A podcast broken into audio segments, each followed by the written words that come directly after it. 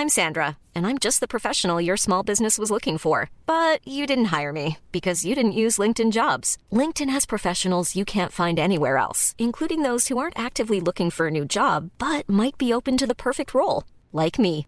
In a given month, over 70% of LinkedIn users don't visit other leading job sites. So if you're not looking on LinkedIn, you'll miss out on great candidates like Sandra. Start hiring professionals like a professional. Post your free job on linkedin.com/people today.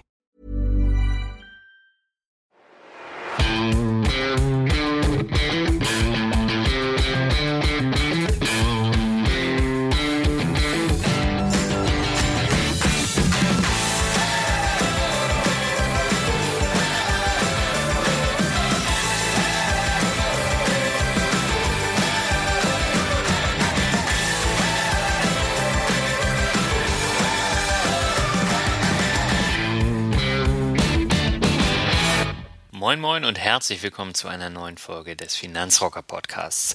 Mein Name ist Daniel Kort und ich begrüße dich herzlich zu einer neuen Interviewfolge.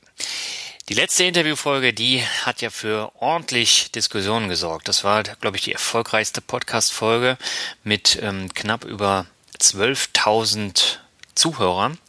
Und ähm, das ist natürlich echt enorm, vor allen Dingen innerhalb von zehn Tagen. Also ich habe ältere Folgen, die haben zwar auch so viele, aber die ähm, hatte innerhalb von, von zehn Tagen diese zwölf.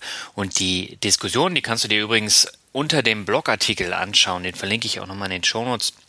Die sind pro, die sind kontra und es geht heiß her und ich glaube über 40 Kommentare sind da zustande gekommen.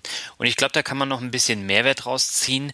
Aber das Thema Marc Friedrich und Kapitalfehler, das wird uns auch im heutigen Podcast nochmal beschäftigen, weil Stefan Ehrlich, meinen heutigen Interviewgast, ähm, den habe ich natürlich auch zu diesem Interview mit Marc Friedrich befragt und er hat auch sehr interessante Antworten gegeben und um das noch dazu zu sagen, er hat auch den Artikel kommentiert und da kannst du seine Meinung auch nochmal ausführlich nachlesen. Stefan ist Chef der Plattform kritischeanleger.de und es ist ein sehr, sehr angenehmer Gesprächspartner. Und die Themen in diesem Interview, die sind wirklich breit gefächert. Also er ist ja selber auch ein, ich darf es nicht sagen, digitaler Nomade, aber ähm, er reist sehr viel und du wirst gleich hören, warum ich ihn nicht als digitalen Nomaden bezeichnen darf. Ähm, wir sprechen aber darüber hinaus auch über Crowdfunding, über Tagesgeld, über ähm, Geldanlegen, natürlich über Marc Friedrich, das habe ich eben schon gesagt, und noch viel mehr. Das Interview ging über eine Stunde und ich glaube, du kannst da wieder eine ganze Menge mitnehmen und da wünsche ich dir viel Spaß bei. Präsentiert wird diese Folge von Modomoto, der Box für Männer, die keinen Bock auf Shopping haben. Und ich habe mir vor kurzem eine Box bestellt und war ziemlich angetan von dem Inhalt. Zumindest einige Sachen, ähm, die waren so gut, dass ich sie gleich mehrmals hintereinander angezogen habe, nachdem sie gewaschen waren. Und das eine ist eine Thermo-Jeans mit eigener Handytasche. Da bin ich völlig begeistert und ein äh, Kapuzenpulli, ja, den ich eigentlich ähm, sofort gemocht habe. Und das Besondere an dieser Sache ist, im Laden hätte ich die Sachen nie gekauft. Erstens, weil ich keinen Bock habe, da rumzurennen. Also nach fünf Minuten ist die Ruhe weg. Und wenn ich dann äh, noch die Sachen anprobieren muss, dann habe ich echt keinen Bock. Und die haben sofort gepasst. Ich habe sie sofort genommen. Und wer das auch mal testen möchte, der sollte auf monomoto.de gehen und den äh, Code ROCK20 eingeben. Dann bekommst du 20% Rabatt und dann kannst du es auch mal testen. So, und wir gehen jetzt über zu den Bewertungen.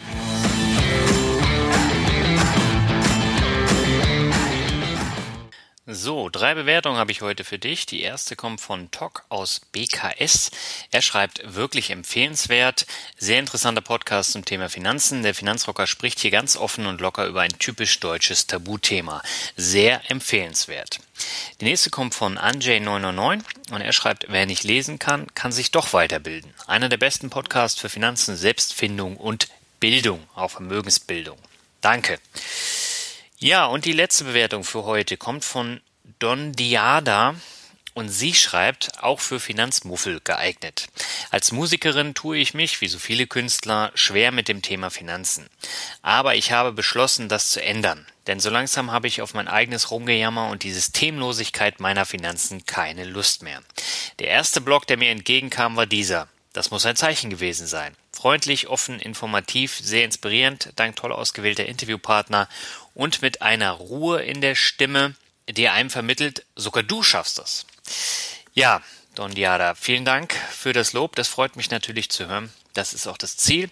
Und auch an Anjay und Tok aus BKS ein herzliches Dankeschön für die Bewertung. Und wir gehen jetzt über zum Interview.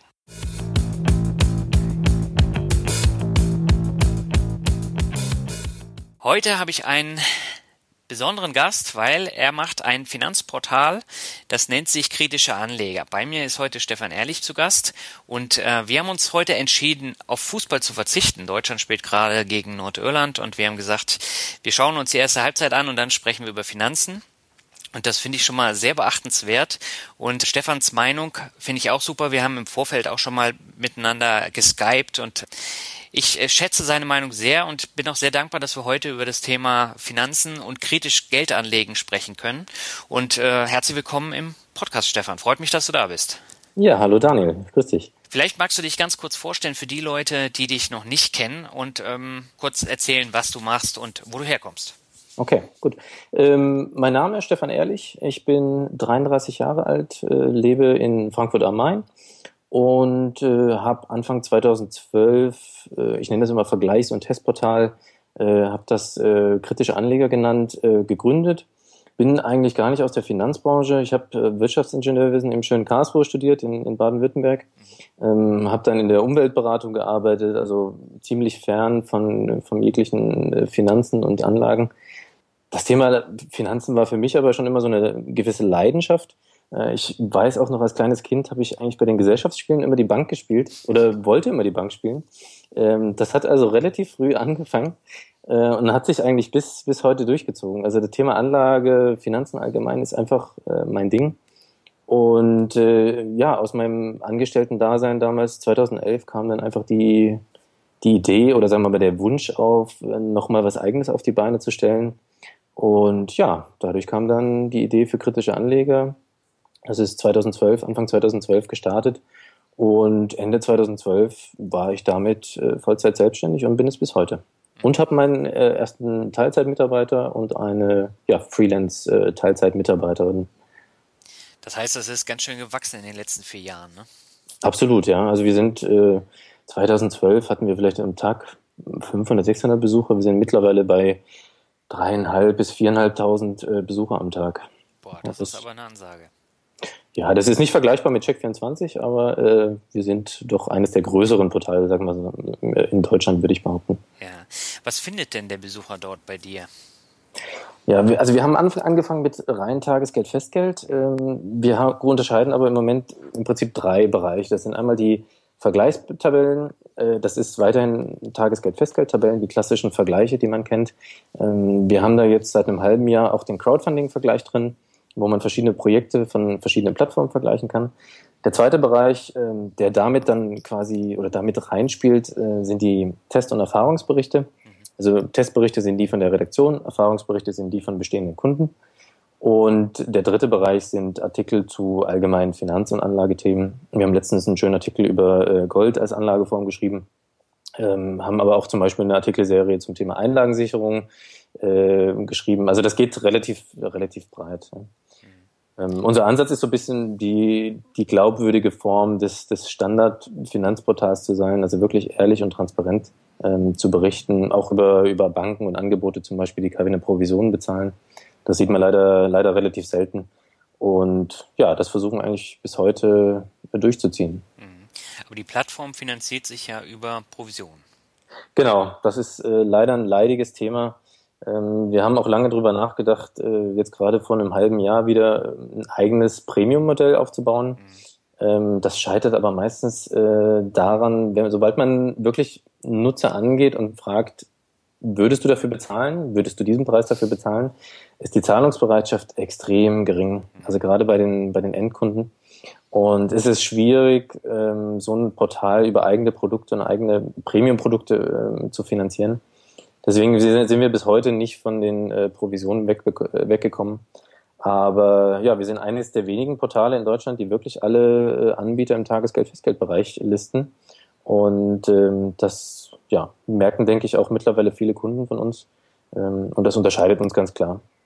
Und äh, wir haben auch viele Bewertungen für, für Banken, also Finbank zum Beispiel, die von Weltspannen vermarktet wird, äh, die wird bei uns grottenschlecht bewertet, obwohl wir dafür eine, eine sehr, sehr gute Provision erhalten. Mhm. Insofern, wir, wir versuchen wirklich dieses, diese Glaubwürdigkeit auch, äh, dass die sich in den Bewertungen widerspiegelt. Mhm. Das ist mir auch aufgefallen. Also äh, ich habe da mal bei einigen Anbietern reingeguckt, zum Beispiel Warmo, die ja sehr gut ähm, bei euch wegkommen. Die haben ja sehr gute Bewertungen. Mhm. Und ähm, auch andere jetzt zum Beispiel MoneyU bei, bei Tagesgeld, das ist ja auch mein persönlicher Favorit. Ich bin ja selber Kunde und ähm, ich kann die äh, meisten Kommentare und Meinungen da auch nachvollziehen. Und ähm, das ist ja dann immer schon ein Hinweis, ähm, da kann man dann drauf bauen, auf diesen Meinungen. Ja, das Interessante ist auch, ähm, ich hatte ja schon gesagt, wir machen Test- und Erfahrungsberichte. Mhm. Also wir testen selber, sammeln aber auch Erfahrungsberichte von Kunden. Und äh, es gibt so Differenzen. Also bei, bei Warmo zum Beispiel, ähm, da würde ich persönlich sagen, das finde ich selber top mhm. und das finden die Kunden top.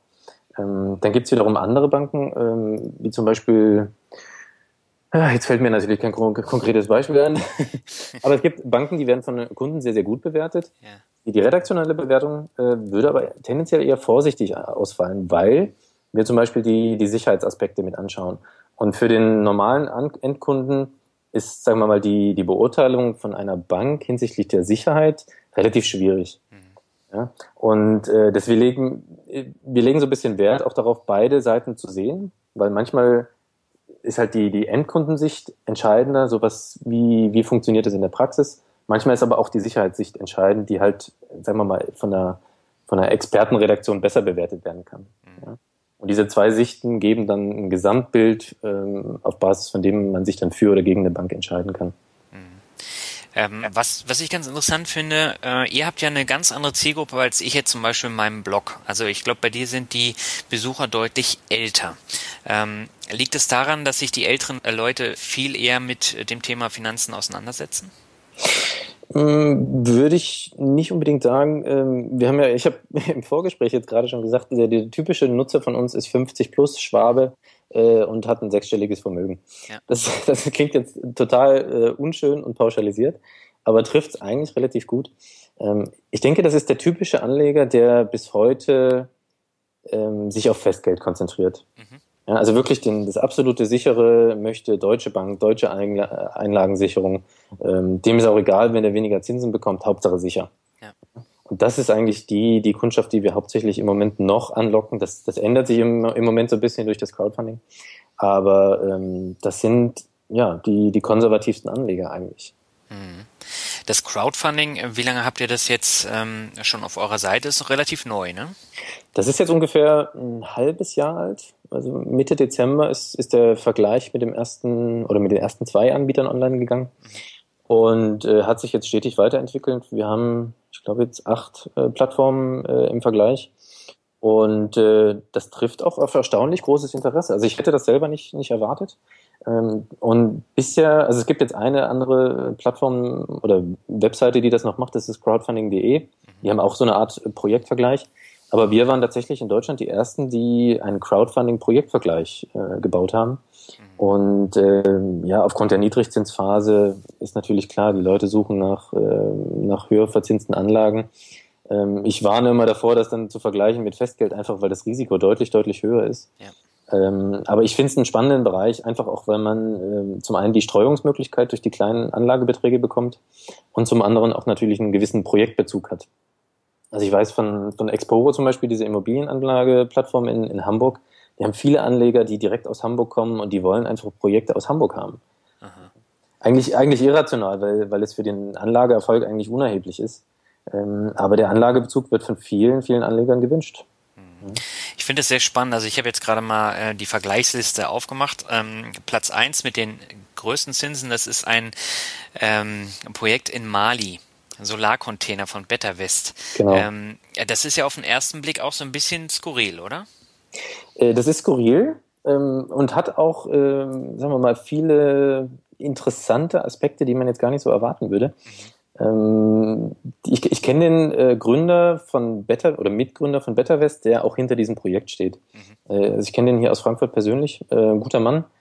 Ähm, das Projekt ist insofern interessant, weil es einen deutschen Partner, der im Prinzip dieses Kredit oder dieses Darlehen erhält, kombiniert mit einem Projekt, was aber in, in Afrika stattfindet. Mhm. Und äh, bei Mali würde man natürlich sofort ein, ein Wechselkursrisiko erwarten, was wiederum Risiko für den Darlehensnehmer wäre, was das Risiko auch äh, erhöhen würde für den Enddarlehensgeber. Ähm, aber tatsächlich hat Mali wohl, äh, ist es in so, in so einer Art Währungsunion und diese Währungsunion ist gekoppelt an den Euro. Ähm, das heißt, äh, dieses Projekt hat eigentlich kein Wechselkursrisiko. Und das macht jetzt das Risiko nicht, äh, nicht komplett weg. Aber was äh, jetzt in Mali erstmal hochrisikoreich äh, aussieht, ich würde immer sofort Wechselkursrisiko sagen, ähm, ist im Endeffekt bei, bei genauerem, Hin äh, bei genauerem Hin Hinsehen gar nicht so schlimm. Ähm, nichtsdestotrotz, es ist ein Hochrisikoprojekt und äh, wer hier nur in dieses Projekt allein investiert, ohne zu streuen, äh, der handelt sich unkalkulierbare Risiken ein. Ja. Ja, das ist ja auch ein Punkt, den ich immer wieder bei den Peer-to-Peer-Krediten auch ähm, betone, weil hier ist auch das Problem, du hast ein Plattformrisiko, das heißt, wenn du da mehrere tausend Euro nur an einen ähm, Anbieter steckst und der geht pleite, ist das Geld natürlich weg, wenn es ganz doof läuft. Und äh, auch da würde ich das Risiko immer streuen und das kann man ja auch sehr gut sowohl bei den einzelnen Krediten als auch bei den äh, Plattformen in Deutschland oder in Europa. Ja, ich hatte letztens äh, eine schöne Nutzerfrage, die, die lautete so ungefähr, wie verhält sich Procon zu Crowdfunding?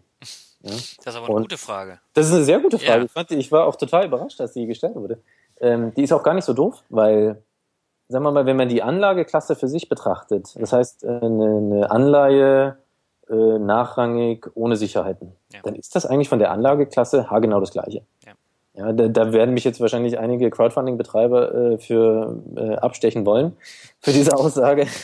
Aber nüchtern betrachtet ist es eigentlich eine ähnliche, ähnliche Risikoklasse. Mhm. Und der Unterschied besteht aber darin, dass äh, durch diese kleinen Anlagebeträge, die man bei Crowdfunding investieren kann, ja teilweise äh, ab 25, 50 Euro, mhm. eine Streuung hinbekommt, die du mit äh, Anlagen bei Procon oder bei äh, German Pellets, die ja auch pleite gegangen sind, äh, nicht hinbekommen würdest. Mhm. Ja? Also die, diese Streuungsmöglichkeit ist bisher, oder sagen wir mal, bevor es Crowdfunding gab, in dieser Form nicht möglich gewesen. Und das ist aus meiner Sicht der einzige große Vorteil von, von Crowdfunding neben diesem Projektbezug. Ähm, und dann ist es am Ende des Tages nur noch eine Wette darauf, dass die, die Ausfallquote möglichst gering ist. Denn ähm, Ausfälle, Ausfälle wird es geben. Darüber, dagegen kann man sich nur schützen gegen ausreichende Streuung. Ähm, und alles andere ist eine Frage der, der Zukunft, die keiner kennt. Mhm. Was ich interessant finde, also wenn ich mir jetzt die Pro, ähm, Projekte hier mal anschaue, da ist unter anderem auch Zinsland dabei. Äh, mit dem äh, Karl von Stecho hatte ich ja auch ein Interview in meinem Podcast. Und ähm, Zinsland ist ja auch eine Plattform, die ziemlich stark im Kommen ist. Und die haben auch immer sehr interessante Bauprojekte oder mhm. Umbauprojekte, aber man muss mit 500 Euro reingehen. Und das ist für mich ähm, so eine Summe, wo ich mir das dreimal überlege, ob ich da reingehe. Und ähm, da kannst du dann nicht so streuen. Und ähm, Du hast ja hier bei Exporo hast du auch ab 500 Euro und ähm, der K. von Stecho hatte mir damals auch gesagt, das macht keinen Sinn, da runter zu gehen, weil das halt so äh, sehr äh, teure Projekte sind und wenn, wenn du da kleine Stücklungen hast von 10 Euro, 25 Euro oder so, dann wäre es sinnlos für, mhm. für die. In der Tat, also das ist ein Problem bei, bei den Immobilienplattformen, äh, dass man halt relativ, sagen wir mal, für Kleinanleger relativ schwer streuen kann. Wobei man auch die berechtigte Frage stellen kann, wer, sagen wir mal, keine Mindestinvestitionssumme von 500 Euro aufbringen kann mhm. oder möchte, der sollte sich vielleicht auch fragen, ob Crowdfunding überhaupt das Richtige für ihn ist. Ja, weil das ist, ist und bleibt eine Hochrisikoanlage. Ähm, und wer nicht, sagen wir mal, das Kleingeld äh, übrig hat, und den, den Verlust davon auch verschmerzen kann, der sollte vielleicht besser bei Festgeld bleiben. Mhm. Ja, und, oder vielleicht in den ETF-Sparplan gehen. Und, ähm, insofern ja, sehe ich das so ein bisschen zwiespältig. Ja. Mhm. Wobei, wenn ich mir jetzt hier drei Pro Projekte rausgreife, dann bin ich bei 1500 Euro, also bei so Immobilienprojekten. Wenn ich mir jetzt aber Kredite rausnehme, da kriege ich für die Kohle äh, 100 Stück. 100 Einzelkredite. Du meinst P2P-Kredite? Genau, ja. Ja, ja da kann ich breiter streuen und äh, dann ist das Geld auch nicht sofort weg. Also wenn da jetzt zehn Kredite ausfallen, merkst du das kaum. Genau.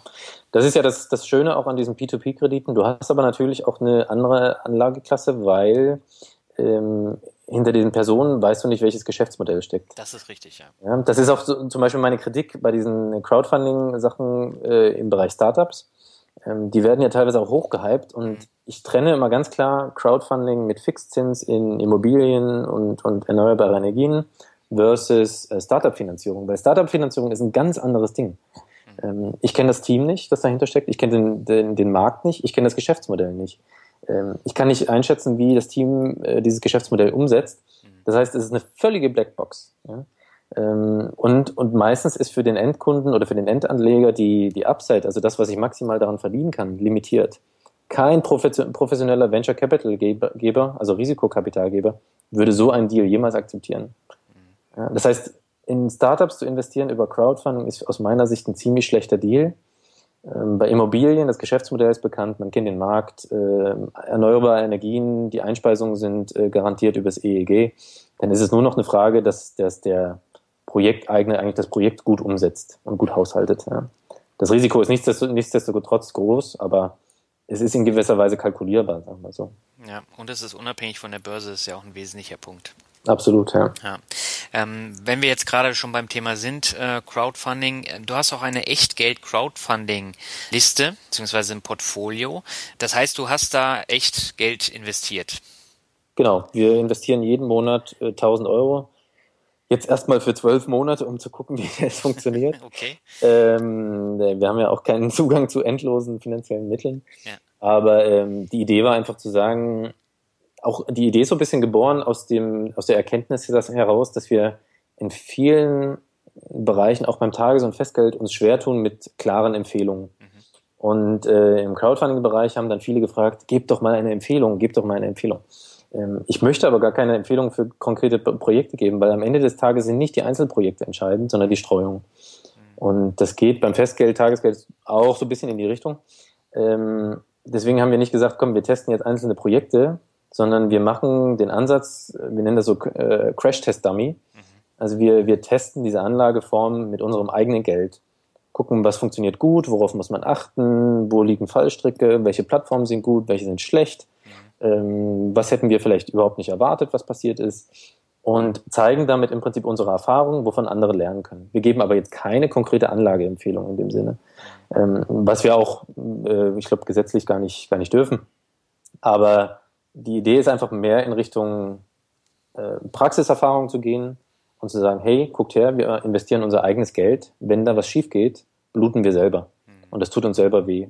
Und ich denke, das ist auch wieder dieser Punkt der Glaubwürdigkeit.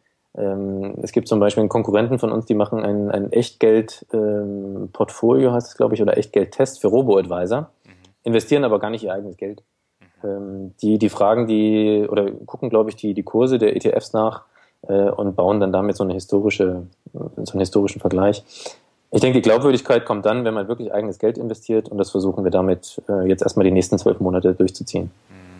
Wenn ich mir die Liste mal angucke, also ihr habt jetzt 2000 Euro gesamt investiert, ähm, durchschnittliches Investment pro Projekt, das sind äh, 333 Euro.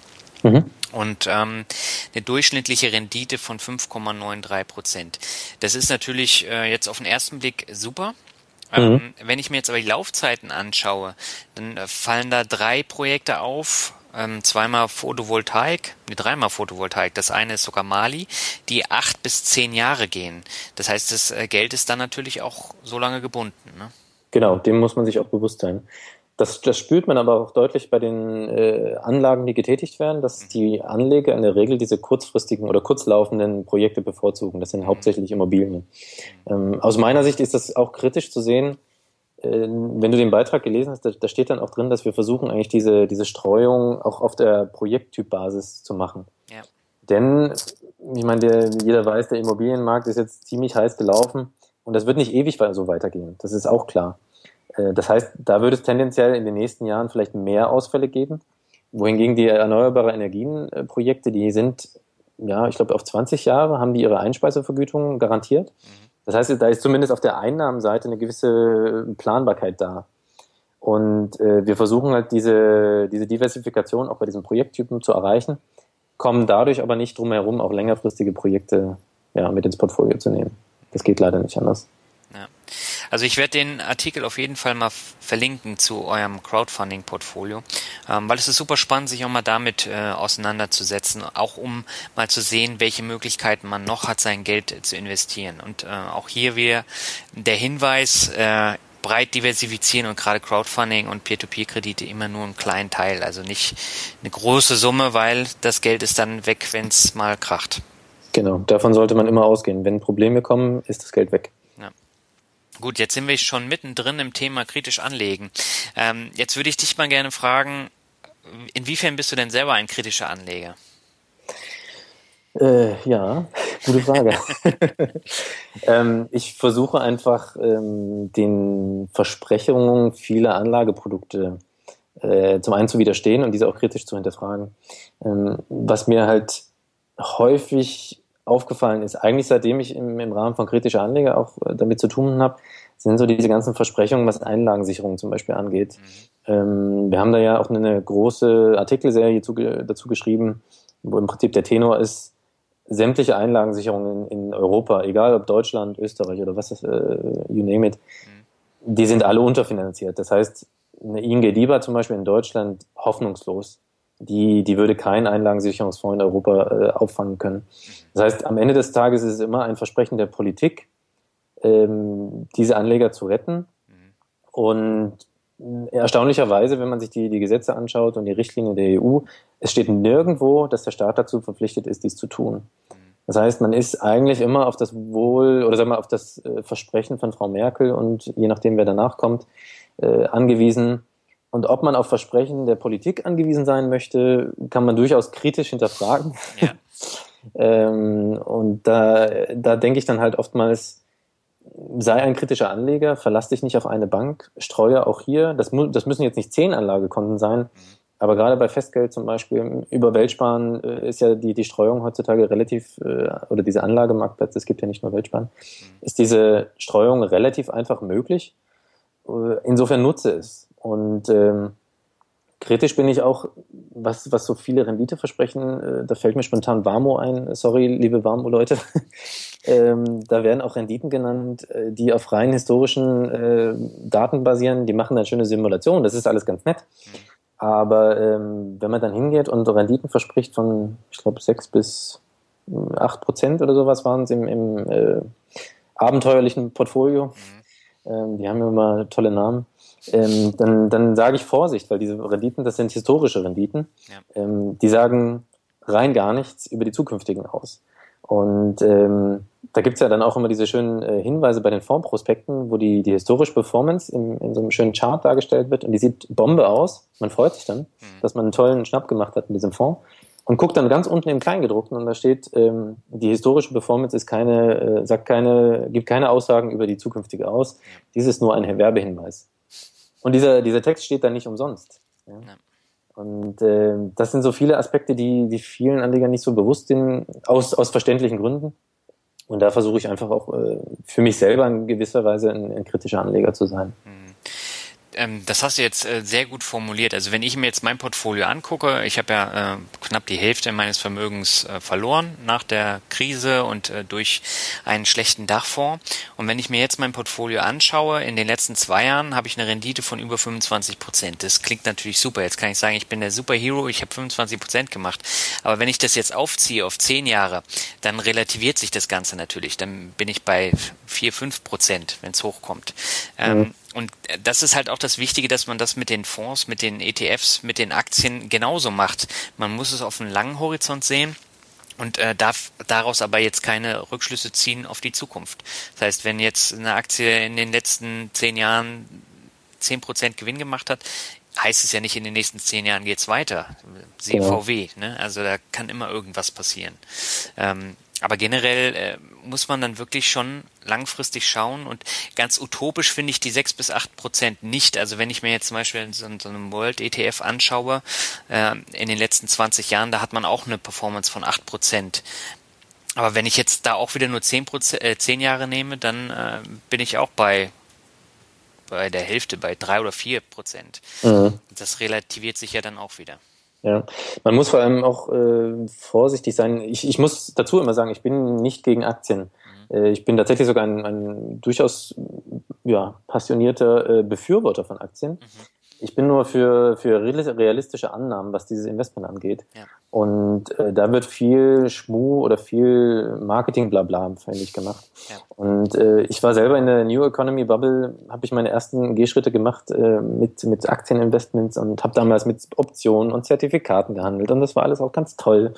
Ich habe meine ersten Gewinne gemacht und dann alles verloren. Hat mega Spaß gemacht. Ja. Aber ich habe äh, damals wirklich gemerkt, was es heißt, dass die Psyche entscheidend ist für den Anlageerfolg. Mhm. Und ähm, ich sehe auch zum Beispiel diesen, diesen Boom der, der Finanzblogs in den letzten Jahren etwas kritisch, weil viele dieser Finanzblogger, ähm, das ist jetzt nicht persönlich gemeint, aber viele dieser Finanzblogger haben, glaube ich, ähm, noch nicht mitgemacht, was es bedeutet, 60 Prozent äh, Verlust im Portfolio zu haben. Ja. Und äh, das, diese 60 Prozent heißen ja nicht, dass man das nicht wieder aufholt. Das, das hat ja die Historie bewiesen, dass das sein kann. Mhm. Sein kann, nicht muss. Ähm, aber diese, so eine Situation durchzustehen, weil es ist ja nicht nur das eigene Portfolio, sondern du machst den Fernseher an, überall Krisennachrichten. Ja. Äh, du machst äh, Spiegel auf, äh, Krisennachrichten.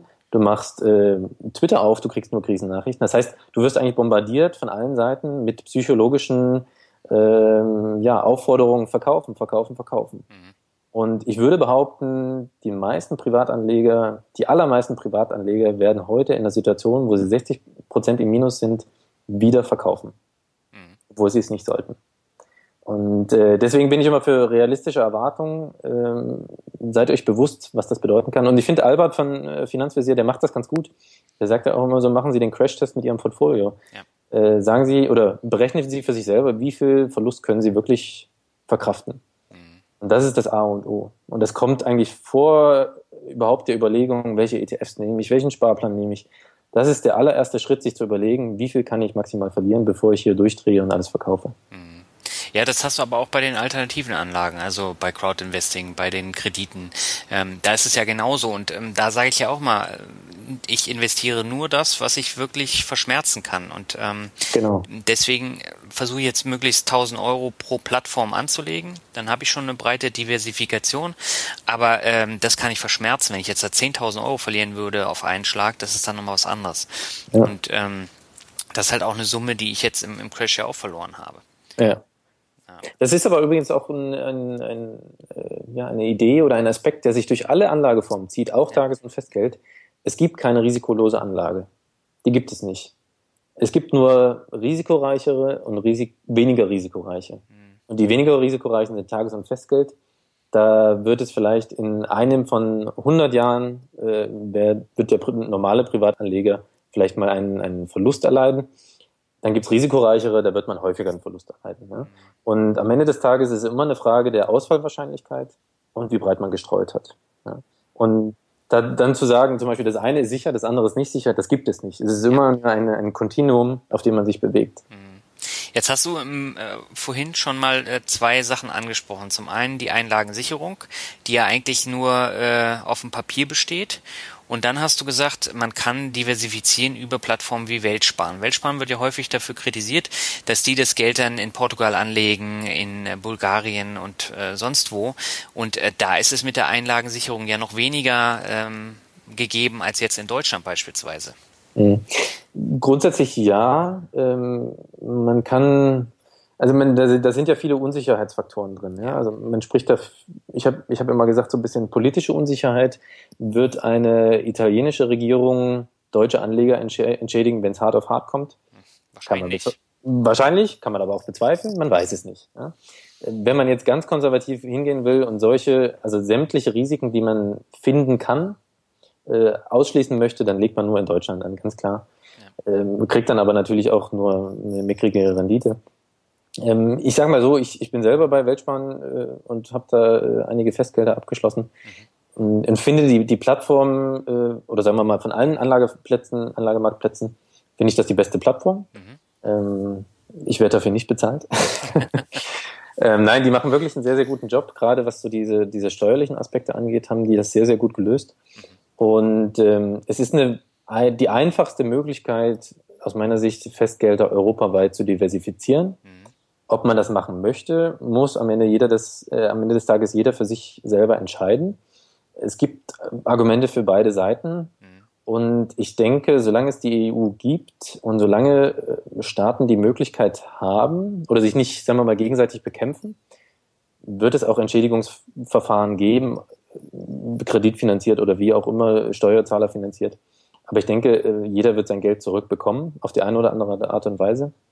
Schwierig wird es dann, wenn wir Euro-Austritte bekommen oder wirklich harte Zeiten, wo sich Regierungen äh, wirklich Feind sind und ja, die, die harten Bandagen rausgeholt werden. Mhm. Ja, das ist ja auch immer so ein wackeliges Spiel. Jetzt nicht nur von, von Großbritannien, ähm, aber wenn wir jetzt Griechenland nehmen, das flackert ja auch immer wieder auf und keiner weiß, was da in den nächsten Jahren kommt. Oder wenn dann nochmal ähm, Pleiten kommen in, in Portugal. Ähm, da gab es ja auch Bankpleiten. Und äh, da weiß halt keiner, was dann äh, passiert. Ne? Also ja. Das ist genau das, was ich sagte, dass auch Tages- und Festgeld ähm, keine sichere Anlage ist in der Form. Es ist eine Anlage mit geringem Risiko, aber es ist keine sichere Anlage. Ja, weil diese, diese sichere Anlage, die sich viele Anleger vorstellen, die gibt es einfach nicht. Mhm. Und das sicherste, was man wahrscheinlich heute machen kann, ähm, sind Festgelder extrem breit gestreut. Also 100, 200 Festgeldkonten, was kein Mensch macht. Ähm, aber das wäre wahrscheinlich das, das sicherste, was man so schaffen kann. Ja, und dann möglichst breit über die Länder diversifiziert, ne? Genau, ja, möglichst noch äh, gleichmäßig über alle Länder diversifiziert. Aber, ja. Ich hatte in der letzten Podcast-Episode ein Interview mit Marc Friedrich, mit dem Bestseller-Autor. Und da ging es um den Untergang des momentanen Systems. Ähm, würdest du eigentlich auch im Crash die Lösung sehen, dass man äh, durch den Neuaufbau dann äh, komplett neue Richtlinien auch schaffen kann? Ja, das spricht so ein gutes Thema an. ich ich kenne das Buch äh, vom, vom Hören. Ich habe selber nicht gelesen. Ich kenne auch die beiden. Ich habe mir ein paar Interviews auch angeguckt. Also die beiden Autoren. Ja. Ich mag persönlich den Titel nicht, weil der so ein bisschen an sich auf Bildzeitungsniveau äh, bewegt. Mhm. Und, und auch viele Aussagen von den beiden sind so wenig, oder sagen wir mal, nicht zu Ende gedacht. Und ähm, deswegen sehe ich viele Sachen, die, die da genannt werden, etwas kritisch. Ist der Crash die Lösung? wenn man einen Crash jetzt nicht äh, als ultimativen äh, Systemzusammenbruch sieht, ja, weil, sagen wir mal, Crash im Sinne einer zerstörerischen oder kreativen Zerstörung einfach Teil eines guten kapitalistischen Wirtschaftssystems ist. Mhm. Ja, also es ist äh, ja essentiell, dass Unternehmen aufgebaut werden, die pleite gehen, damit neue wieder hochkommen. Ähm, das, was man zum Beispiel in der Finanzkrise gemacht hat, äh, die Commerzbank nicht pleite gehen zu lassen, ähm, die, äh, ja, die ganzen Staat, halbstaatlichen Banken, die man gerettet hat, äh, nicht pleite gehen zu lassen. Das war damals in der Situation vielleicht richtig und ist auch in gewisser Weise heute noch richtig. Wenn man aber die Idee des Kapitalismus zu Ende denkt, hätte man eigentlich diese Banken komplett pleite gehen lassen müssen. Inklusive, inklusive aller äh, zugehörigen Konsequenzen. Also das heißt, Anleger verlieren ihr Geld, äh, Chaos, man kommt nicht an Bargeld und so weiter und so fort. Aber wenn man die Idee wirklich zu Ende denkt, hätte man es machen müssen. Insofern ist, ist der Crash äh, die Lösung, ja. Aber man sollte versuchen, eben möglichst kleine Crashs zu haben und nicht Crashs hinauszuzögern, was wir jetzt im Moment machen, um dann ultimativ vielleicht einen ganz großen Crash zu haben. Ja, also die Idee des Buches ist gut, die, der Titel ist medium gut. Ähm, Äh, viele Gedanken sind gut, vielleicht nicht zu Ende gedacht.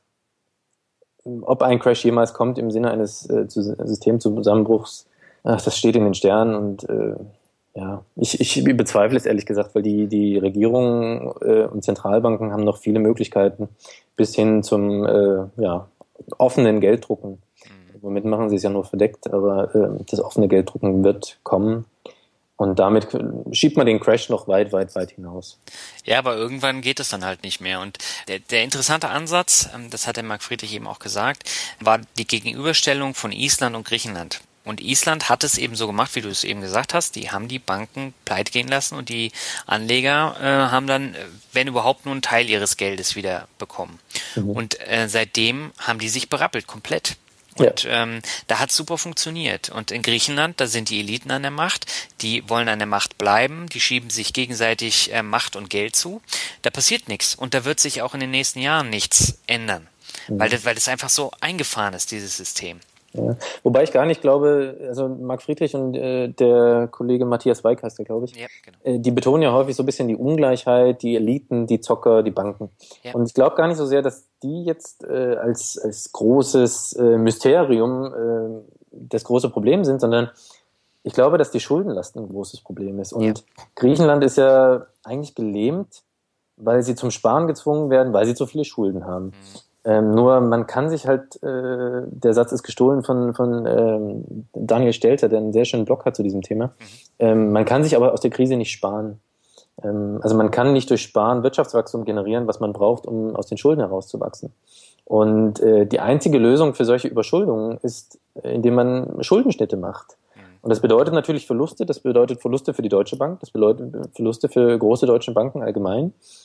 Nur man muss irgendwann auch dem, dem Problem mal wirklich ins Auge sehen und, und feststellen, ähm, jeder, der in Deutschland überschuldet ist, macht irgendwann Privatinsolvenz, weil es einfach nicht mehr geht. Und dann bedeutet das, dass die Gläubiger auf einen Teil ihrer, äh, ja, auf ihre Schulden oder auf ihre äh, Kredite verzichten.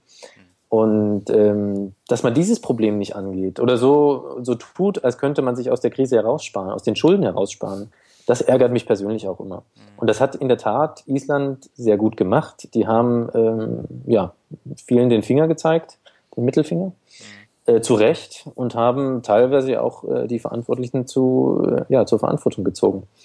Ähm, es ist schade, dass es in Deutschland oder in vielen europäischen Ländern nicht passiert ist und wir weiter Schulden machen auf einem Niveau, das beängstigend ist. Ja, ja und gerade diese Schuldenproblematik, die ähm, hat natürlich Crashpotenzial.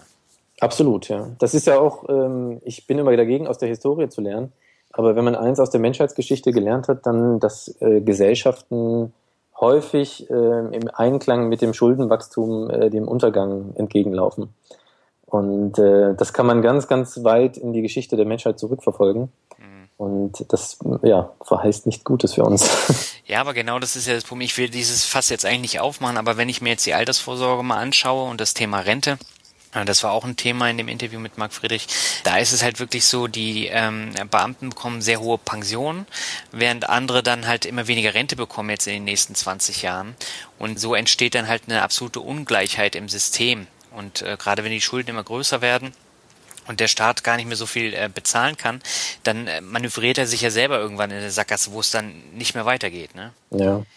Ja, das Problem ist natürlich auch in, in gewisser Weise die Politik, die Versprechen machen muss, um ja. wiedergewählt zu werden. Und äh, ich habe letztens äh, die Forderung gelesen, ich glaube, es könnte sogar von, von Marc Friedrich gewesen sein, ähm, die, die Zentralbanken, die ja im Prinzip ungewählt sind oder mhm. politisch nicht, äh, demokratisch nicht legitimiert im Moment, äh, einer de demokratischen Legitimierung zu unterziehen. Sprich, der Zentralbankrat äh, oder Präsident wird von dem, vom Volk direkt gewählt. Ja. Ähm, ich sage dann aber, du schaffst dadurch neue Probleme, weil der, es wird natürlich derjenige gewählt, der am meisten verspricht. Ja. Mhm.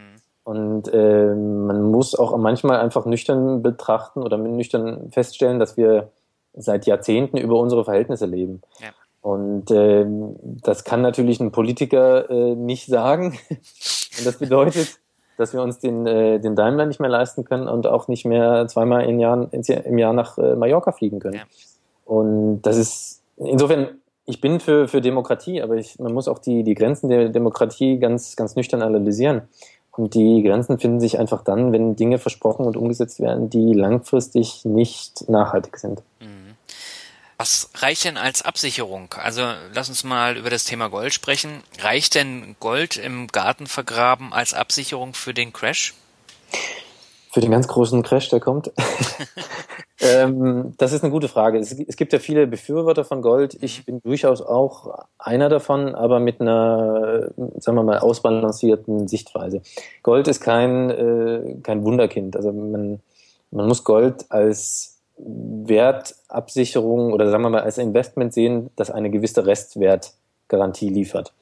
Mhm. Äh, Gold ist für mich keine gute Geldanlage. Es wirft keine Rendite ab beziehungsweise die Rendite ergibt sich rein aus der Preissteigerung. Ja. Und das ist immer ein spekulatives Objekt, was man eigentlich äh, sein lassen sollte. Ähm, historisch gesehen schützt Gold nicht, nicht immer vor Inflation. Historisch gesehen ist Gold kein, kein guter Krisenschutz.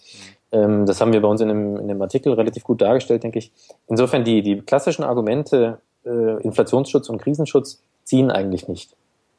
Was man als einziges Argument Gold zustehen muss, ist, dass Gold eigentlich über die gesamte Menschheitshistorie immer einen gewissen Wert hatte.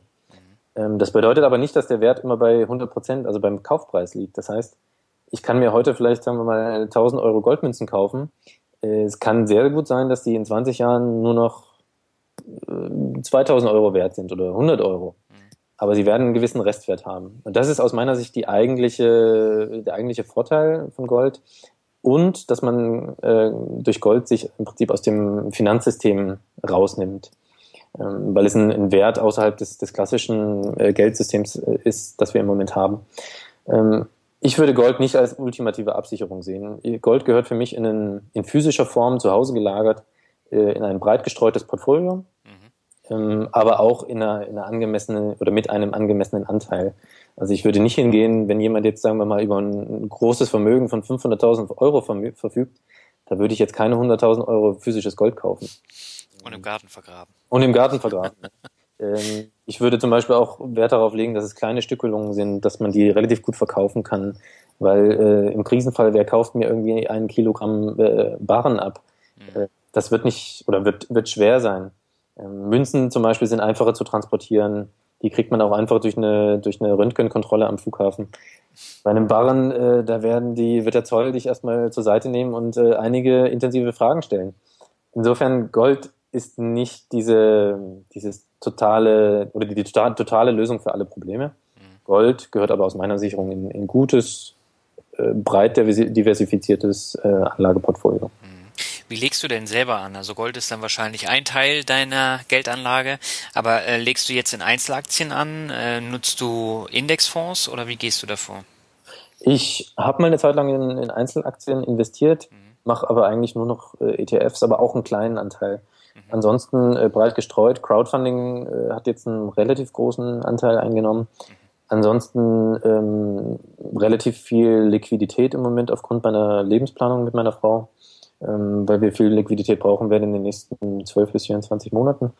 Und ja, ansonsten äh, ohne, ohne Zukunftsannahmen eigentlich ein, ein breit gestreutes Portfolio, muss man ganz klar sagen, über alle Anlage, Anlage, ähm, Anlageklassen hinweg. Mhm. Bevorzugst du die physischen ETFs oder die synthetischen? Ich persönlich würde immer auf physische gehen, äh, einfach aus der Idee heraus, reale Werte zu besitzen und mögliche, man sagt im Englischen Counterparties, also zwischen, Zwischenhändler oder zwischen Institutionen auszuschalten. Mhm. Ähm, synthetische ETFs haben sicherlich ihre Berechtigung, aber man handelt sich die durch die Swaps, die dahinter stehen, natürlich immer auch einen, einen zusätzlichen Partner ein. Mhm. Und äh, je mehr Partner man in, einem, in einer Anlagebeziehung hat, umso mehr kann eigentlich schiefgehen. Und das sollte man vermeiden. Das, das gilt zum Beispiel auch für Gold. Äh, es gibt ja viele, die, die sagen, Gold bloß nicht zu Hause aufheben, wenn Leute einbrechen. Äh, das, geht, das geht alles schief, das wird geklaut. Äh, lieber im, im Banksafe aufheben. Wo ich dann wiederum argumentiere, Gold in einem Banksafe aufzuheben, ist einerseits vielleicht erstmal sicherer. Man handelt sich durch die Bank aber natürlich wieder einen zusätzlichen Partner ein. Mhm. Und die Regierung kann natürlich sagen, alle Banken, ihr seid ab sofort verpflichtet, eure Schließfächer zu öffnen. Äh, morgen kommt die Polizei vorbei und guckt alles durch und nimmt sämtliche Goldbestände mit. Ja, Gold, Gold, Goldkonfiszierung. Äh, und ähm, das will man natürlich eigentlich vermeiden, dass man diesen Zwischen, Zwischenpartner da hat. Und äh, dieses Prinzip würde ich entsprechend auch auf ETFs anwenden, um äh, ja zum Beispiel den, den Swap-Partner, der ja hinter, hinter synthetischen ETFs steht, auszuschließen. Hm. Ja, also vielleicht für die Hörer ganz kurz nochmal. Ich habe es in, ähm, in meinen Bewertungen vor kurzem vorgestellt. Also da geht es ja grundsätzlich darum, dass der ETF-Anbieter, also nehmen wir mal Comstage, dass die ähm, keinen realen Index nachbauen, sondern ähm, dass sie praktisch mit dem Mutterkonzern, also der Commerzbank, dann ähm, Derivate tauschen und dass dann Korb enthalten wird, was ungefähr dem, dem Volumen des ETFs entspricht. Aber das ist keine originale physische Nachbildung des Index ähm, mit den realen Werten. Genau.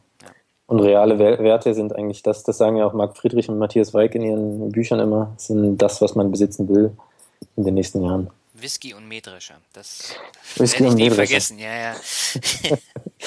Ja, Mähdrescher ist ein interessanter Aspekt. Da braucht man nur noch den entsprechenden Stauraum dafür. Aber naja, es geht ja darum, dass du Land kaufst und äh, das bewirtschaftest und äh, beziehungsweise bewirtschaften lässt und dann die Mähdrescher praktisch äh, sponsorst und dass die dann neue Erträge bringen durch äh, die Landwirtschaft. Ist ein äh, sehr interessantes Thema, weil es auch in Richtung produktives Investment versus ja. unproduktives Investment geht. Genau. Und äh, Gold ist ja ein relativ unproduktives Investment.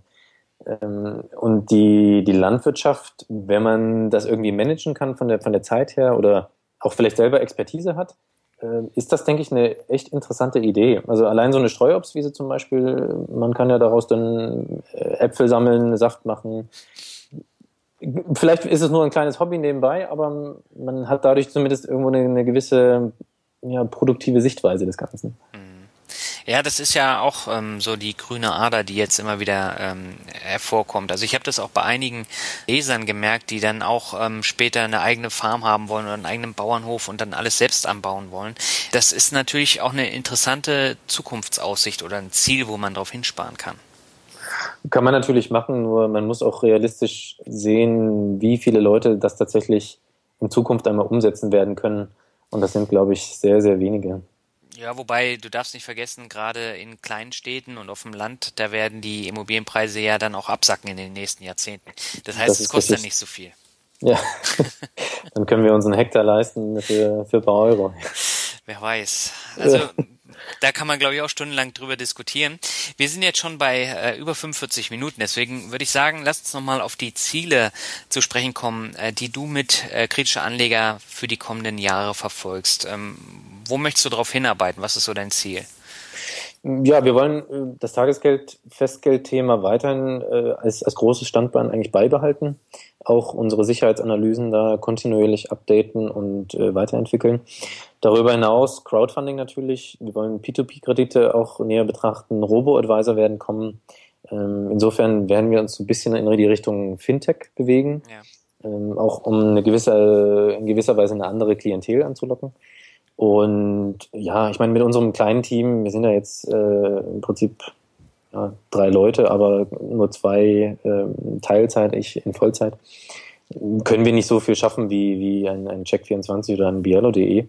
Aber ich denke, in diesem Rahmen werden wir uns bewegen und äh, ja, Praxiserfahrung vor allem sammeln, um um den Menschen, um den Anlegern ein Gefühl zu für, dafür zu bekommen, wie aufwendig ist eine Anlage in P2P-Kredite zum Beispiel. Mhm. Oder wie, äh, wie verhält sich eine Anlage in Robo-Advisern.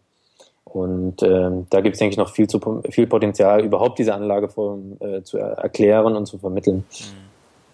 Ja, das ist spannend und ähm, dadurch senkst du dann natürlich auch den äh, Altersdurchschnitt deiner Leser, ne? Absolut. Ja, weil Tagesgeld ist nun mal wirklich ein Thema, mit dem sich äh, Leute ähm, beschäftigen, die halt da auch schon ein gewisses Vermögen aufgebaut haben. Ja. Das ist halt so. Ja. Tagesgeld ist ein super interessantes Thema, obwohl das viele Leute sehr, sehr langweilig finden. Ich bin da immer noch von begeistert. Das merkt man. Also Tagesgeld ist eins der Hauptthemen in diesem Interview, ne? Ja, genau.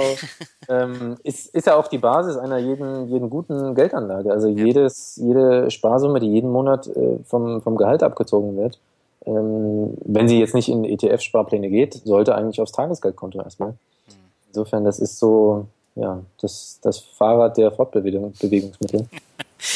ja, das hast du schön zusammengefasst. Ähm, lass uns nochmal zum Abschluss ein bisschen über dich sprechen.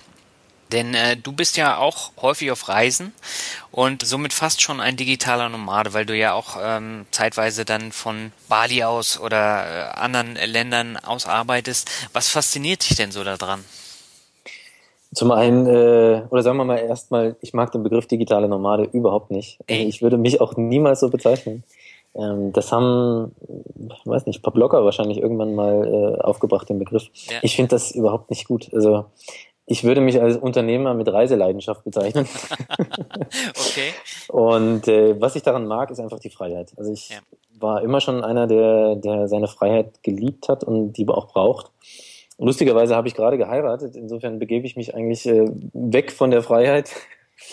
ähm, aber ich, ich werde mit meiner Frau jetzt äh, am Donnerstag äh, nach Valencia fliegen, wo wir drei Monate äh, bleiben werden und von dort aus arbeiten. Und ja, ich, ich brauche einfach diese Freiheit, meine eigene Zeit einzuteilen, wie ich sie will. von Orten aus zu arbeiten, von denen ich arbeiten will, egal ob das jetzt ein Café ist, ob das Bali ist, ob das ein Coworking Space ist oder vielleicht von zu Hause. Mhm. Aber diese, diese Entscheidungsfähigkeit ist für mich ganz, ganz wichtig. Und die bekommt man als Angestellter nur ganz, ganz schwer. Und ähm, auch als Unternehmer, als selbstständiger Unternehmer, je nach Geschäftsmodell ist das halt auch schwierig. Also mit einem, einem Café hier in Frankfurt, das macht vielleicht Spaß, äh, aber du wirst halt du bist in gewisser Weise auch unfrei. Und äh, das war immer so ein bisschen mein, mein oberstes Gebot, auch bei der Unternehmensentwicklung, Modelle zu finden, die mir diese Freiheit geben, diese Reisefreiheit oder diese, diese Freiheit bei, bei Zeit und Ort selbst entscheiden zu können. Mhm. Mein Glückwunsch erstmal. Das heißt, ähm, du hast jetzt eine dreimonatige Hochzeitsreise nach Valencia, praktisch. Erstmal nach Valencia und dann geht's noch weiter. Noch weiter. Oh, oh. oh. ja, wir machen eine, eine, eine Hochzeitsreise, die ein Jahr dauert. Ein Jahr. Das heißt, von Valencia wollt ihr dann einmal um die Welt. Wir machen dann Neuseeland äh, zweieinhalb Monate und dann noch Kapstadt wahrscheinlich im nächsten Jahr. Und dann haben wir noch mal drei Monate, wo wir noch nicht genau wissen, wo wir hingehen. Aber das hört sich jetzt alles ganz toll an. Ich, ich werde weiter im, äh, im, im Büro sitzen und arbeiten. Aber man ist halt einfach äh, in einer anderen Stadt, halt, kriegt andere Eindrücke. Und äh, das allein ist schon viel wert. Und ich bin sehr, sehr dankbar dafür, dass wir das machen können, weil ohne mein, mein Unternehmertum oder ohne kritische Anleger wäre das einfach nicht möglich gewesen. Aber ähm, jetzt habe ich mal eine Frage. Also die Arbeitswelt, die verändert sich ja kolossal, auch in den nächsten Jahren. Da wird, glaube ich, kaum ein Stein auf dem anderen bleiben. Und äh, das Thema ortsunabhängig arbeiten wird immer präsenter. Also ich merke das jetzt ja auch in den vergangenen zwei Jahren, wie viele Menschen ähm, versuchen, diesen Weg einzuschlagen. Die Frage ist, wie wird sich das denn weiterentwickeln? Also in zehn Jahren, wie entwickeln sich zum Beispiel die, die Jobs in den eigenen Städten? Und äh, das ist natürlich eine spannende Frage. Ähm, was würdest du denn sagen? Wo geht der Weg dahin? Ich denke, dass, dass sich das auf jeden Fall äh, verstärken wird, dieser Trend noch. Mhm. Ähm, auch vielleicht so ein bisschen unterstützt durch ähm, die, die Lebenshaltungskosten gerade in den Städten, also auch in Frankfurt hier du musst ja eigentlich schon guter, gut verdienter Angestellter sein, um hier eine Familie ernähren zu können. Und da ist es natürlich attraktiv, Jobs anzunehmen, für die man nicht unbedingt in Frankfurt äh, leben muss. Und auch Arbeitgeber haben es natürlich immer schwerer, gute, schwerer, gute äh, Leute anzulocken. Das, das habe ich selber gemerkt bei meiner Mitarbeitersuche. Ja.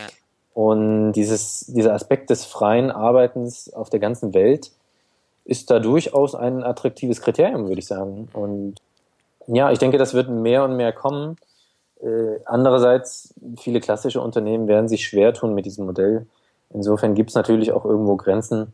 Und äh, es gibt auch Grenzen für, sagen wir mal, Tätigkeiten, die man als digitale Nomade in selbstständiger Form machen kann. Mhm, das stimmt. Und äh, es ist nichtsdestotrotz ein, ein begrüßenswerter Trend und ich denke, das wird sich auf jeden Fall fortsetzen. Mhm. Also ich habe vor kurzem einen Arbeit 4.0 MOOC gesehen und ähm, da haben die ähm, so dieses Arbeit 4.0 Leben im Silicon Valley mal so ein bisschen vorgestellt. Und da haben sie unter anderem Interviews mit äh, Firmen wie Automatic ähm, gemacht. Und äh, die, die haben einen sehr interessanten Ansatz, weil äh, die Leute können arbeiten, wo sie wollen. Also sie können eine Weltreise machen, vollkommen egal. Und äh, die haben, ich glaube, zweimal im Jahr ein Treffen. Und äh, das funktioniert super bei denen. Und die sind ja schon immer Vorreiter gewesen. Und ich bin mal gespannt, wann diese Welle dann auf Deutschland trifft. Da bin ich auch gespannt. Aber kritische Anleger zum Beispiel, wir sind ja ein Team von drei. Der David arbeitet in Karlsruhe, die Katharina aus Wien. Mhm. Äh, bis vor einem halben Jahr war sie in Puerto Rico. Das funktioniert. Also man, man kann damit wirklich auch Unternehmen aufbauen. Und äh, ich denke, ja, auch im, im Sinne der Zufriedenheit der Mitarbeiter ist es ein Konzept, was man durchaus näher betrachten sollte als, als Chef oder Unternehmer. Ähm, insofern, ja, ich bin da sehr dafür, dass, dass das weiter aufgebaut wird. Hm. Jetzt habe ich, ähm, bevor wir zum World Shuffle gehen, nochmal eine Frage, die wir in unserem allerersten Gespräch hatten. Und zwar haben wir uns darüber unterhalten, wie digitale Nomaden Geld anlegen. Und äh, da ist es ja so, meistens äh, verdienen sie nicht viel, können da nichts anlegen, haben aber ein glückliches Leben. Und ähm, sie denken halt nicht daran, für die Rente zu sparen. Jetzt ist aber das Problem, äh, sie leben im Jetzt und wenn aber das Morgen kommt, also die Rente, dann reichen die Ersparnisse für nichts. Und ähm, worauf sollten denn die digitalen Nomaden achten, um, um beide Welten zu vereinen? Also einmal das ähm, Leben im Jetzt und auch das gute Leben im morgen? Ja, das ist eines meiner Lieblingsthemen. Deswegen, wie viel, wie viel Zeit haben wir noch? Äh, lass dir Zeit. Ja, nein, ich versuche mich kurz zu fassen. Ja. Ähm, ich denke, wie immer im Leben ist es eine Frage der Balance. Das heißt, wir müssen heute glücklich sein, aber auch dafür sorgen, dass wir in 30, 40 Jahren noch glücklich sind. Und dazu gehört halt auch ein gewisser Finanzpuffer. Mhm. Ähm, ich habe mir selber damals Gedanken gemacht über meine eigene Altersvorsorge, als ich gestartet bin mit kritischer Anleger. Und je nachdem, wie man rechnet, welche Lebenshaltungskosten man hat, welchen Anspruch auch man hat an, an das eigene Leben, kommt man so auf Werte für die, für die Rente von 350, 400.000 bis 600, 700.000 Euro, mhm. die man braucht, um unabhängig vom Staat äh, wirklich bis zum Tod leben zu können. Mhm. Ja, und das ist ein stattlicher Betrag und dieser stattliche Betrag muss vom Nettoeinkommen äh, gespart werden es sei denn, man hat äh, fantasievolle Konstrukte. Aber wir gehen davon aus, wir nehmen Tages- und Festgeld, dann muss das vom Nettoeinkommen gespart werden. Und äh, wenn man, sagen wir mal, wir fangen mit 450.000 Euro äh, an, die wir brauchen, äh, sind 40 Jahre produktiv, da brauchen wir ungefähr so ein Tausender jeden, jeden Monat, den wir vom Nettoeinkommen beiseite legen müssen. Und das ist ein stattlicher Betrag. Und ich glaube, den können viele, sehr, sehr viele, die große Majorität der digitalen Nomaden nicht zurücklegen. Das ist auch okay. Ähm, gerade Unternehmertum bedeutet ja am Anfang auch Risiken einzugehen und auf äh, Verzicht äh, zu, zu üben. Ähm, man muss euch aber bewusst sein, wenn man ein, ein Unternehmensmodell aufbaut oder ein, ein selbstständigen Modell aufbaut, dass man zumindest das Potenzial hat, irgendwann mal dahin zu kommen, diese 1000 Euro netto zu sparen. Mhm. Und wenn das Geschäftsmodell das von vornherein nicht hergibt, äh, ich nenne jetzt zum Beispiel mal ganz, ganz krass äh, Webdesign oder äh, Logodesign. Mhm ähm, dann muss man sich vielleicht auch Gedanken darüber machen, ob dieses Geschäftsmodell langfristig tragbar ist. Und ähm, das ist ein, Appell, den ich auch, wenn ich digitale Nomaden treffe, immer wieder gebe. Macht euch Gedanken über euer Geschäftsmodell. Und äh, das Geschäftsmodell sollte idealerweise auch skalierbar sein. Das heißt, äh, man sollte nicht so sehr von seiner eigenen Arbeitszeit abhängig sein oder seine Stunden verkaufen, mhm ähm, sondern vielleicht auch einen gewissen Hebel haben, wie du ihn ja zum Beispiel auch hast mit deinem, mit deinem äh, Buch, mit deinem Podcast oder mit deinem Hörbuch, das du verkaufst, mhm. wo du im Prinzip mehr verkaufen kannst, als du jetzt äh, an Stunden in einem Tag verfügbar hast. Ja. ja. Und dann wird es natürlich wieder attraktiv, weil du hast zumindest das Potenzial, einmal an ein, äh, an ein Niveau heranzukommen, wo du wirklich 1000, 1500 Euro netto auch mal beiseite legen kannst. Und das ist, denke ich, ein Thema, das sollten, sollte man im Hinterkopf behalten. Es ist nicht so schlimm, wenn man mit Mitte 20 noch keine 1000 Euro beiseite legen kann. Aber ähm, man wird es irgendwann müssen, sonst landet man ja im Hartz IV. Und das geht leider Gottes schneller, als man denkt. Absolut, ja. Stefan, dann danke ich dir erstmal für das tolle Interview. Also wir haben ja, glaube ich, fast alle Themen mal angerissen. wir könnten jetzt stundenlang weiter philosophieren. Das glaube ich auch. Aber ich würde sagen, wir gehen mal zum Word Shuffle über. Genau. Ich habe mir ein paar Begriffe überlegt. Äh, du sagst mir einfach, was dir dazu einfällt. Kann kurz sein, kann sehr lang sein. Und beginnen möchte ich mit dem Begriff Melbourne. Äh, Auslandssemester. Ah, okay, das war vom Studium her. Okay. Ja. Der nächste Begriff, Gründerangst. Uh. Gründerangst. Ähm, tief familiär verankert. Es geht, glaube ich, vielen so.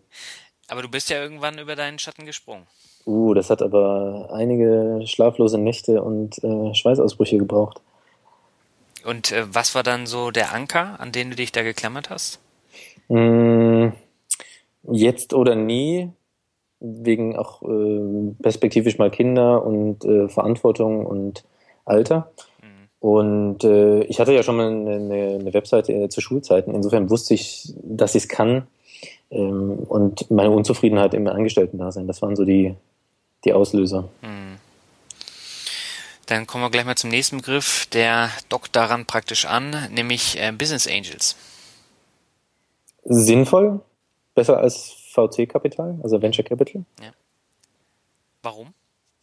Ähm, weil Business Angels dir viel Erfahrung reinbringen. Also ich habe selber keine, mhm. aber ich hätte einen Business Angel brauchen können, der gerade in diesem Webbereich, SEO-Bereich, Affiliate-Bereich ein bisschen Erfahrung hat und hätte viele Fehler vermeiden können. Mhm. Ähm, und äh, ich würde immer lieber einen Business Angel reinnehmen, der ein bisschen Finanzen beisteuert, als einen reinen Venture Capital.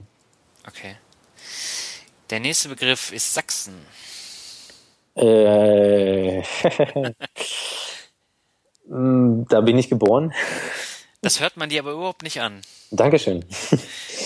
Musstest du den äh, Dialekt abtrainieren? Ähm, das ist jetzt natürlich ein Affront gegen die, die Sachsen. Nein, also ich, ich mag Sachsen weiterhin. Das ist eine äh, super, schönes, äh, super schöne Gegend. Ähm, ich bin jetzt kein Riesenfreund von dem Dialekt, das muss ich ehrlich sagen. Obwohl ich ihn selber lange Zeit gesprochen habe. Der ist mir irgendwie verloren gegangen. Echt? Ja. Ähm, ich bin in die Schule gekommen in, in Nordrhein-Westfalen äh, durch den Umzug meiner Eltern. Mhm. Und das hat sich in einem halben Jahr von selbst verloren. Ich kann dir nicht sagen, wie das passiert ist. Und ich habe heute fast schon eher so einen, so einen Ruhrpott-Einfluss. Äh, ich finde das so lustig. Ich hatte äh, jetzt ein Interview, was die Hörer jetzt schon gehört haben. Und äh, das habe ich mit einem Auswanderer nach Spanien geführt. Der lebt jetzt seit 14 Jahren oder 15 Jahren in Spanien. Mhm. Und der spricht halt nur noch Spanisch. Und seinen Sachsen-Dialekt, den hat er halt nicht abgelegt. Und äh, bei dem hört man es, auch wenn er seit 15 Jahren nicht mehr da lebt. Ja, also es gibt solche und solche. Die, die, die meisten können es nicht ablegen. Andere, äh, da spricht man mit denjenigen und äh, staunt. Ja. also ich habe ja einige Kollegen aus Sachsen gehabt und die habe ich dann immer mit meinem falschen Sachsen-Dialekt beglückt. Die waren nicht okay. so erfreut. Ja, solange du die, die, die Bananenwitze nicht auspackst, ist alles Nein, nein, nein. das nicht. Gehen wir schnell zum nächsten. Ähm, Rockmusik ist er. Rockmusik? Mhm. Oh. System of a Down. Okay, das ist ja dann so die New Metal Richtung. Oh, okay, sorry.